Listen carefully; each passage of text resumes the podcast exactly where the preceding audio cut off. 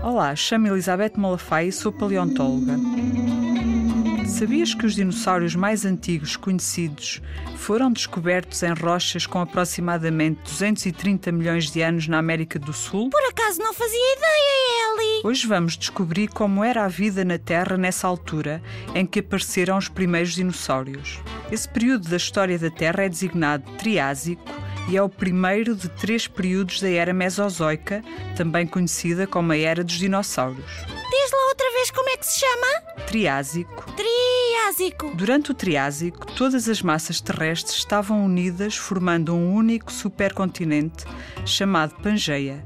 No início do Triásico, o clima era frio, mas ao longo do tempo a temperatura do planeta foi aumentando e o clima tornou-se sazonal, ou seja, com estações frias e outras mais quentes.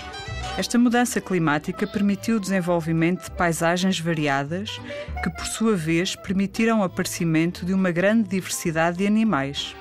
Surgiram assim os primeiros dinossauros, os répteis voadores ou pterossauros e os primeiros mamíferos. Os animais mais antigos conhecidos são pequenos animais bípedes e carnívoros.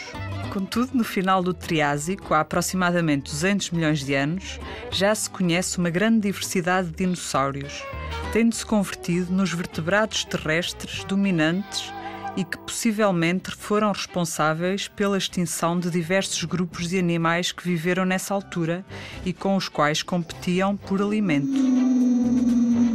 Ao longo de toda a era mesozoica, os dinossauros foram os vertebrados mais abundantes em todos os ecossistemas terrestres até há aproximadamente 60 milhões de anos, quando uma enorme extinção em massa fez desaparecer praticamente todos os dinossauros, com exceção de um grupo de pequenos dinossauros carnívoros ao qual pertencem as aves que conheces hoje em dia.